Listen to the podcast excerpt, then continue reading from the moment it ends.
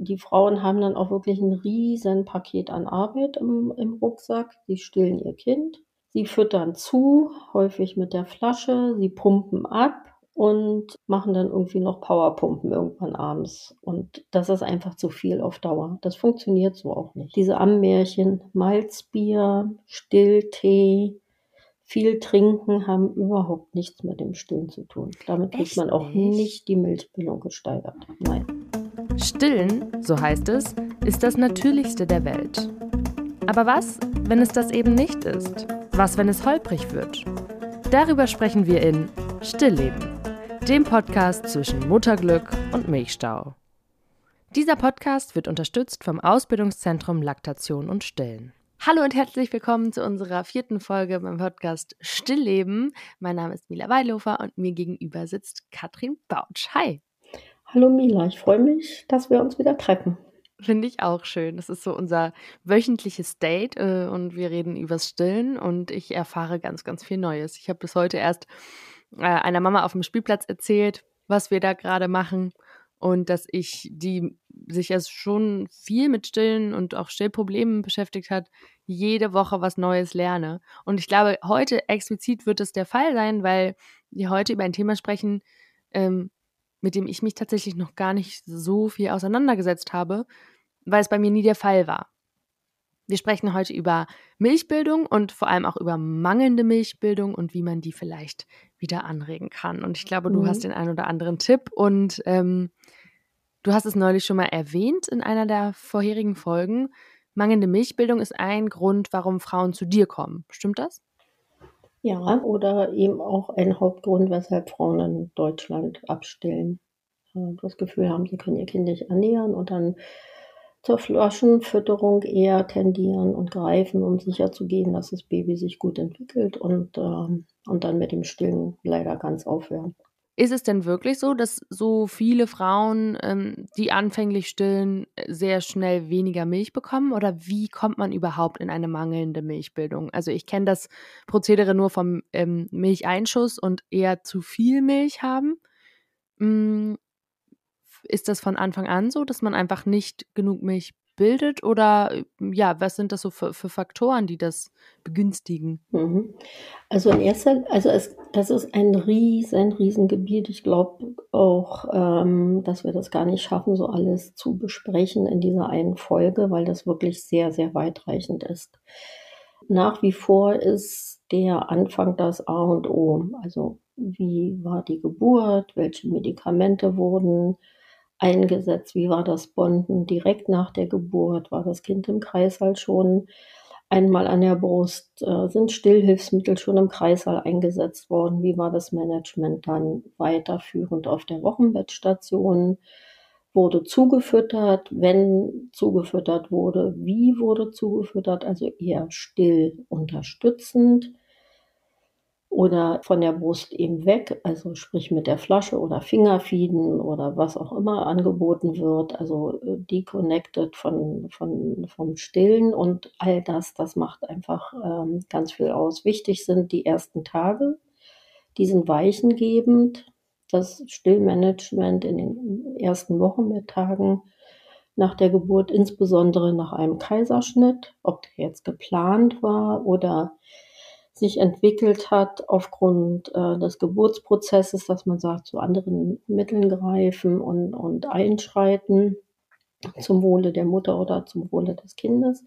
Aber alles das beinhaltet eben, dass man im Anschluss an, an die Geburt auf der Wochenbettstation im ganz frühen Wochenbett das Stillmanagement anpasst. Sonst kommt die Frau nicht gut in die Milchbildung. Nochmal zurück zum Kaiserschnitt. Warum ist es dort so besonders wichtig? Also was, was macht das für einen Unterschied zu einer natürlichen Geburt? Ähm, das sind auch unterschiedliche Gründe. Also zum einen ist es erstmal wichtig, ist es jetzt ein geplanter Kaiserschnitt? Hat die Frau keine Wehen gehabt? Dann fehlt schon mal das Vorspiel für den Körper. Die Wehen ähm, die immer wiederkehrenden Oxytocin-Ausschüttungen triggern ja die Hirnanhangdrüse auf einer anderen Ebene und äh, sagen dem Körper, hallo, jetzt ist es langsam soweit, das Baby macht sich auf den Weg und wir brauchen dich jetzt hier Stillhormon Prolaktin. Ähm, wird die Geburt beendet, äh, mit einem Kaiserschnitt werden ihm halt auch Medikamente eingesetzt. Also die Frau hat in der Regel eine PDA, eine Peridualanästhesie oder eine Spinalanästhesie.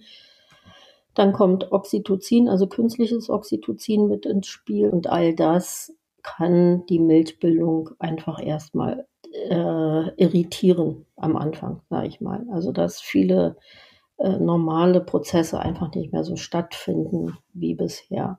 Das okay, ist so verstehe. ein Grund. Ne? Das kann aber mhm. auch ähm, ein Wehentropf sein, weil eine Wehenschwäche unter der Geburt besteht oder durch die PDA viele Frauen eine Wehenschwäche entwickeln und dann kommt der Wehentropf und künstliches Oxytocin kann mir ähm, nach der Geburt des Kindes meine eigene Oxytocin-Ausschüttung hemmen und damit wird eben der Milchspendereflex gehemmt und somit kommt das Kind nicht gut ans Kolostrum.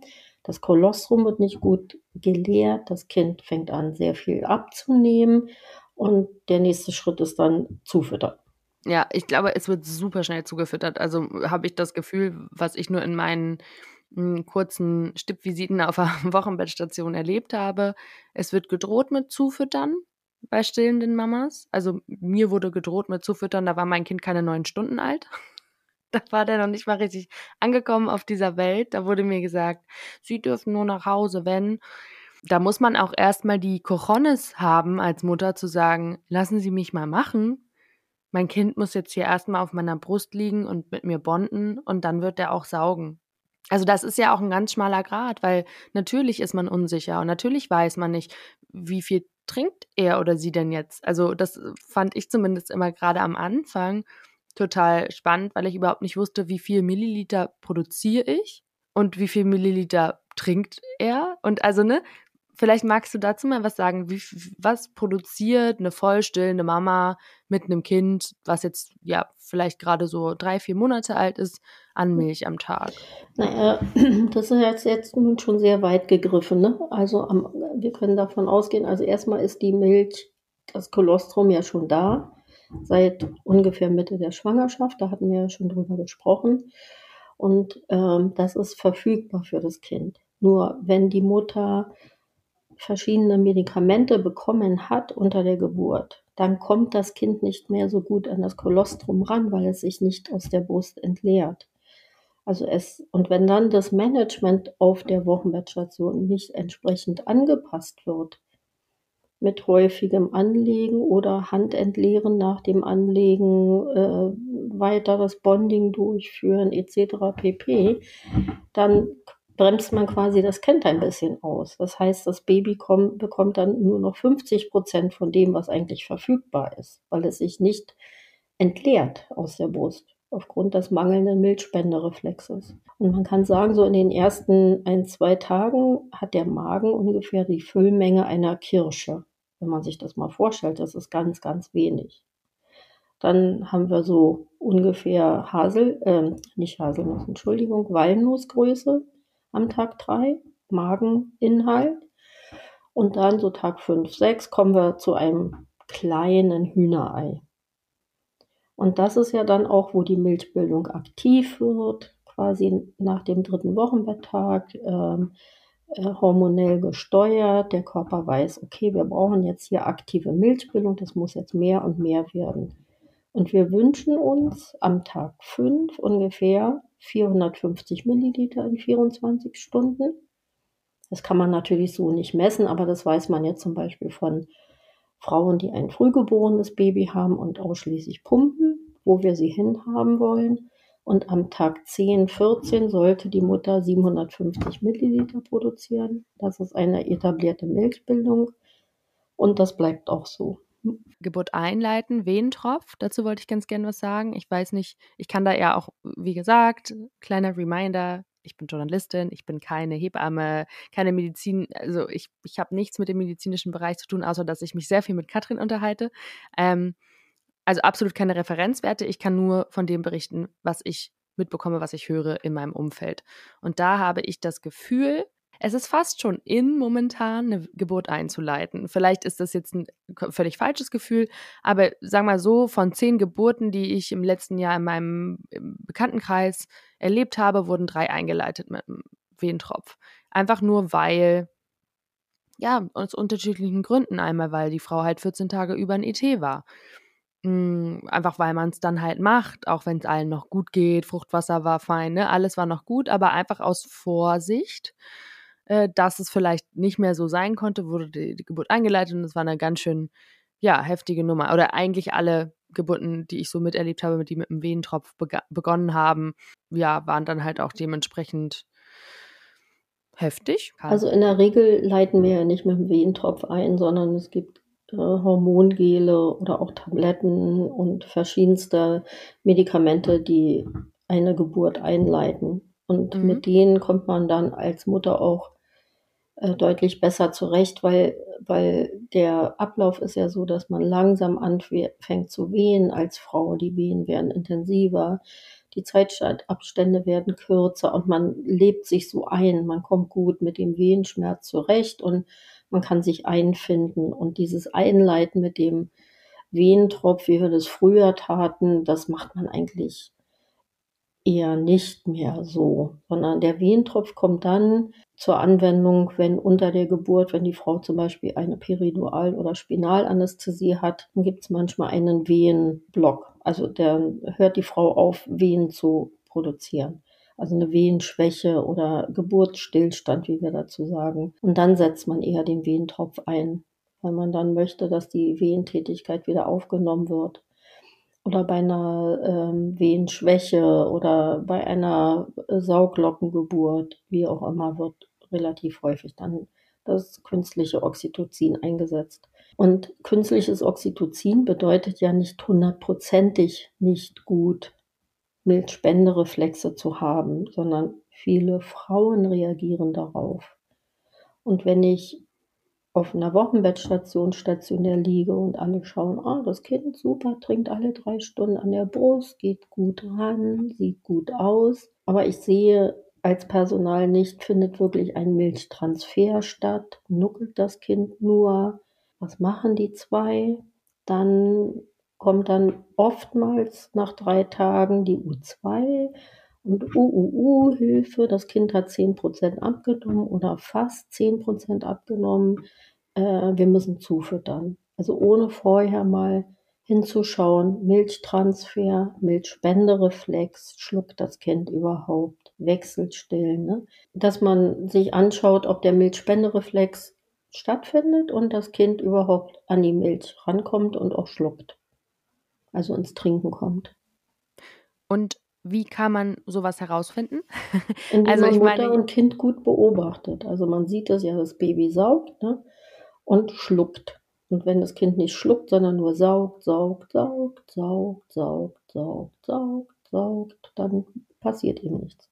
Normalerweise ist es so, ein Baby saugt. Ne? Am Anfang ist es ja noch nicht so im Fluss, aber es saugt, saugt, saugt und schluckt. Saugt, saugt, saugt und schluckt. Und das erkennt man als erfahrene Wochenbettschwester. Wir spulen mal ein bisschen vor, weil das Thema, also wir können auch gerne noch eine zweite Folge zu mangelnder Milchbildung mhm. oder auch zu vielleicht Milchbildung im Allgemeinen machen.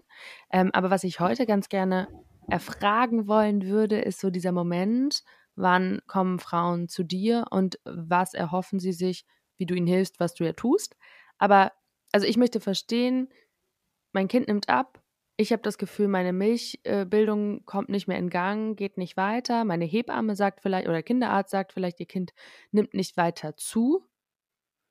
So, und was ist dann? Also, was passiert dann? Dann haben die im besten Fall deine Nummer, schreiben dir, Katrin, ich möchte gerne einen Termin bei dir haben. Bitte, bitte mach was. also erstmal können das ja viele Hebammen auch, was ich kann. Und ähm, am Anfang etwas Milch zuzufüttern ist jetzt nicht gleich das riesengroße Problem und Thema. Die Frage ist immer, wie wird zugefüttert, wie viel und wie werde ich begleitet? Und ähm, vielleicht auch nochmal für alle, wenn das Zufüttern medizinisch notwendig ist, dann ist es auch wirklich notwendig, weil wir wollen ja auch, dass die Kinder sich gut entwickeln, dass ein Baby sich gut versorgen kann und einen guten Start bekommt. Aber die Frage, wie zugefüttert wird, ist immer ein großes Thema. Es gibt Kliniken, die füttern stillfreundlich zu. Das ist dann über die Brust zufüttern mit einem kleinen Schlauch. Und andere Kliniken sagen, ja, äh, zufüttern, ach, nimm mal die Flasche, macht auch nichts weiter. Und das sind schon mal zwei grundlegende Unterschiede oder auch das Fingerfeeding. Das hat sich jetzt ähm, so ein bisschen etabliert in den Kliniken, aber Fingerfeeding, also Fingerfütterung, wenn man es übersetzen möchte, ist eher ein Saugtraining. Das setzen wir ein, wenn ein Kind wirklich eine Störung hat beim Saugen, nicht gut saugen kann, kein gutes Vakuum aufbaut, ein bisschen Training benötigt, Zungenmobilität und so weiter. Und alles, was disconnected von der Brust ist, ist nicht stillfördernd. Auch an Fingerfeeden kann man sich gewöhnen. Ich hatte schon mehrfach Frauen oder Familien bei mir, die sagten, ja, wir fiedern jetzt schon sechs Wochen und das Kind trinkt immer noch nicht an der Brust. Und ich sage, ja, Fiedern ist immer noch anders als Stillen. Ne? Und auch an das Fingerfeeding kann man sich super gut gewöhnen als Baby. Was ist das denn? Wie funktioniert das? Na, meistens wird es auch noch falsch durchgeführt, dass die Kinder auf dem Rücken liegen, den kleinen Finger in den Mund geschoben bekommen und über Sonde oder Fingerfeder mit der Spritze die Milch bekommen. Ein Kind sollte niemals auf dem Rücken liegen, wenn es trinkt, auch nicht, wenn es mit der Flasche trinkt. Immer nur in Stillposition oder in Seitenposition oder liebevoll im Arm. Ja, das ist jetzt zum Beispiel ein Punkt. Ne? Aber wenn ich immer den Finger in den Mund stecke und das Kind am Finger saugen lasse, weil ich ja die Saugzone stimuliere und dann was in den Mund spritze, dann kann ich auch die Flasche nehmen. Ah, das ist spannend, dass du das sagst, weil mir wurde zum Beispiel auch im Wochenbett dann, ne, ich habe ja gerade eben schon erzählt, mir wurde Druck gemacht, wenn mein Kind nicht direkt saugen wollte, weil, darauf hat natürlich auch niemand geachtet, mein Sohn während der Geburt Unmengen Fruchtwasser geschluckt hat. Dem war schlecht. Dem war schlecht, der hatte noch keine Lust. Der hat auch einfach sich permanent übergeben. Ich glaube, die ersten 24 Stunden kam nur Wasser aus ihm raus. Kleine süße Wasserbläschen. Als hätte der irgendwie eine, weiß ich auch nicht, Seifenblasen geschluckt. Und als das dann nicht ging und äh, man merkte so, der saugt nicht, mh, hm, haben sie mir auch so eine kleine Minispritze gegeben. Und damit sollte ich dann immer das ähm, Kolostrum ausstreichen und ihm dann, während er aber an der Brust war, in die Backe quasi spritzen. Also schon eher stillfreundlich, die Klinik, in der ich war. Woher, das wollte ich dich fragen, jetzt mache ich einen kurzen Schlenker, aber ich weiß, ich sehe an der Zeit eh schon, dass wir noch eine zweite Folge mangelnde Milchbildung machen müssen. Woher weiß ich überhaupt, ob die Klinik, bei der ich mich anmelde zur Entbindung, ob die, ob die stillfreundlich ist? Also ob die eine dieser Kliniken in Deutschland ist, die da nochmal ein besonderes Augenmerk drauf legen? Babyfreundliche Kliniken sind zertifiziert vom Verein Babyfreundliches Krankenhaus.de und diese Kliniken durchlaufen wirklich ein, ein, einen ziemlichen Prozess. Das ist auch nicht ganz so einfach, dieses Zertifikat zu erreichen. Und ähm, also das bedeutet, dass bestimmte Regularien geändert werden müssen, das Bonden beispielsweise, aber auch äh, explizit Bonden im Kreissaal äh, OP, also auch wenn die Frau einen Kaiserschnitt hat. Egal aus welchen Gründen und sie medizinisch dazu in der Lage ist, also ihr es einigermaßen gut geht, sollte das Kind im OP mit ihr in den Hautkontakt kommen und nicht von der Mutter getrennt werden und erstmal mit dem Vater bonden und eine Stunde später zur Mutter kommen. Ähm, wenn die Mutter natürlich nicht in der Lage ist, dann kommt der Vater natürlich oder eine andere Betreuungsperson in Betracht. Das, ähm, aber das Kind sollte nicht getrennt werden von der Mutter bis zum ersten Stillen. Ähm, Personal äh, durchläuft verschiedene Schulungen. Das sind 18 Stunden theoretischer Unterricht pro Person, also eben halt auch die Ärzte. Und äh, vier, fünf Stunden, ich bin mir da jetzt nicht ganz so sicher, äh, praktische Unterweisung und pro Jahr acht Stunden Refreshing. Also man schaut dann schon, man muss auch gewisse Statistiken erfüllen, wie viele Kinder werden ausschließlich gestillt, aus der Klinik entlassen, wie viele Kinder werden zugefüttert. Daran kann man auch erkennen, wie stillunterstützend und bindungsfördernd die Klinik arbeitet. Okay. Und man muss sich alle drei Jahre rezertifizieren. Es ist jetzt auch kein Label für immer. Und ja, da kann man einfach im Internet nachschauen, wer ist zertifiziert als babyfreundlich oder wer ist nur Mitglied in dem Verein Babyfreundliches Krankenhaus. Das garantiert dann natürlich nicht, dass man babyfreundlich arbeitet, mhm. wenn man nur mhm. Mitglied ist. Okay, zurück zur mangelnden Milchbildung, Katrin. Mhm. Ich ähm, versetze mich jetzt in die Situation, junge Mutter, habe angefangen zu stillen, merke jetzt, es wird nicht besser. Mein Kind nimmt eher ab. Ähm, was kann ich tun, um die Milchbildung wieder anzuregen? Oder was ist oft der, die Krux bei den Frauen, die, die dich aufsuchen? Die Frauen, die mich aufsuchen, die haben ja meistens schon eine ziemliche Odyssee hinter sich. Und äh, da sind die Kinder im Schnitt, man kann sagen, fünf, sechs Wochen alt.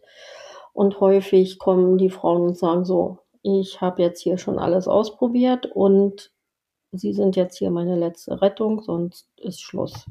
Und die Frauen haben dann auch wirklich ein riesen Paket an Arbeit im, im Rucksack. Sie stillen ihr Kind, Sie füttern zu, häufig mit der Flasche, sie pumpen ab und machen dann irgendwie noch Powerpumpen irgendwann abends. Und das ist einfach zu viel auf Dauer. Das funktioniert so auch nicht.